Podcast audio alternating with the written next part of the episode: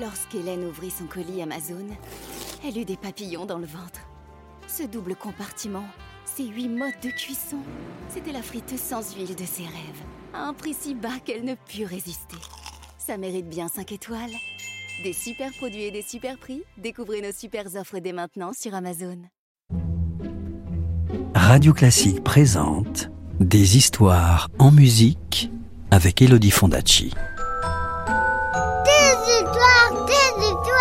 Des histoires. Est-ce que je peux avoir une histoire, s'il te plaît, de me raconter une histoire? Encore une histoire?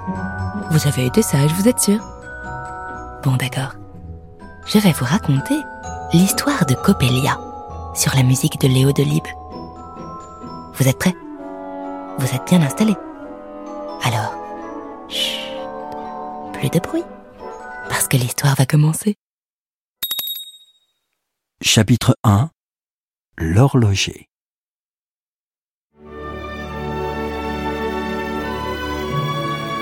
Il y avait autrefois par-delà les collines un petit ruisseau qu'enjambait un petit pont de bois.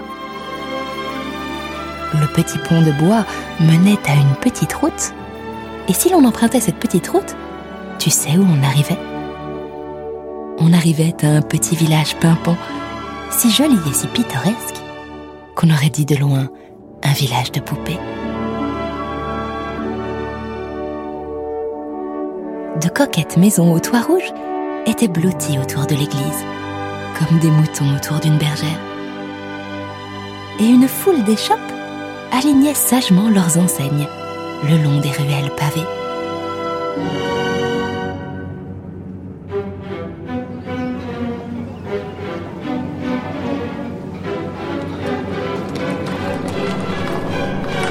Il y avait le forgeron, vêtu de son tablier de cuir, qui tapait tout le jour avec un marteau sur une grosse enclume dans un jaillissement d'étincelles. Il y avait le cordonnier qui réparait les souliers en un tour de main en sifflotant des airs d'opéra. Et le pharmacien avec ses épaisses lunettes qui empilait sur les étagères de sa boutique des élixirs et des pommades miraculeuses. Il y avait la marchande de fleurs qui vendait aussi des oiseaux dans des petites cages en osier. Et bien sûr, Monsieur Levin, le boulanger, le nez toujours blanc de farine, dont la boutique sentait bon le pain chaud et la brioche.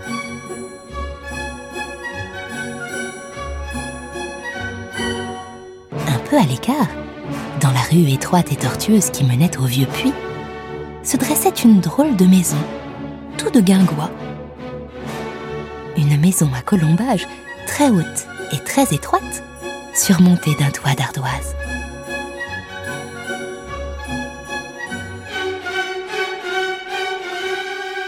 Juste au-dessus de la porte d'entrée était suspendue une horloge dont le cadran rouge et bleu était constellé de petites étoiles d'or.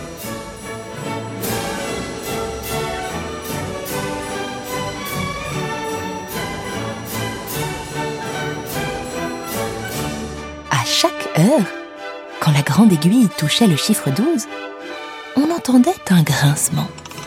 Et un petit automate coiffé d'un chapeau à plumes sortait de l'horloge, esquissait trois pas de danse et annonçait d'une voix aigrelette Il est 5 heures.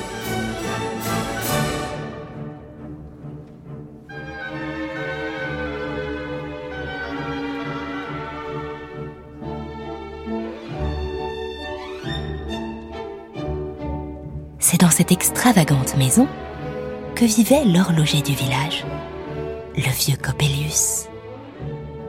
Un artisan si habile qu'on le connaissait dans tout le pays et même au-delà.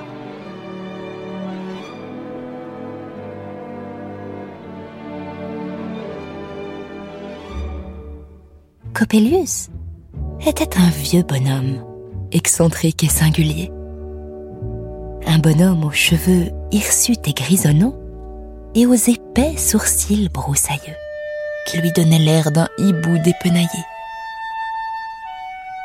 Il était grand, sec et tellement voûté qu'on avait l'impression qu'il avait été cassé en deux. On ne le voyait jamais autrement vêtu que d'une redingote grise démodée et de souliers à boucles d'argent. Avec, attachée à son gilet, une montre à gousset qu'il avait confectionnée lui-même. Car Coppelius avait des doigts de fée et il fabriquait dans l'arrière-boutique de son magasin des horloges, des réveils, des carillons, des chronomètres et toutes sortes d'appareils étranges pour mesurer le temps.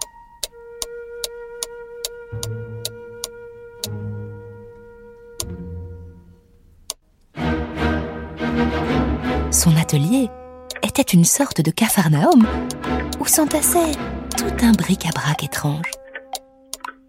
Des ressorts, des rouages, des pinceaux, de drôles d'outils pointus, mais aussi des pendules ou des coucous de toutes sortes qui étaient accrochés au mur. Et à chaque heure, tous ces appareils se mettaient à carillonner, à tintinabuler, à sonner, et faisaient un infernal vacarme. Cet atelier était un endroit étonnant, et pourtant, personne n'osait vraiment s'y aventurer, car Coppelius faisait un peu peur. On le soupçonnait d'être un peu magicien. Car chaque jour, à la tombée du soir, il fermait sa porte à double tour et il s'enfermait dans son atelier. Si on tendait l'oreille, on entendait de drôles de bruits étouffés, des cliquetis bizarres, des bruits de scie, des bruits de marteau. La chandelle de Coppelius restait allumée toute la nuit. Et à travers le carreau, on voyait la silhouette penchée et démesurément agrandie du vieil horloger qui travaillait toute la nuit à une besogne secrète. Personne ne savait ce qu'il fabriquait. Tu veux connaître la suite de l'histoire? Je te la raconterai plus tard, c'est promis. À bientôt.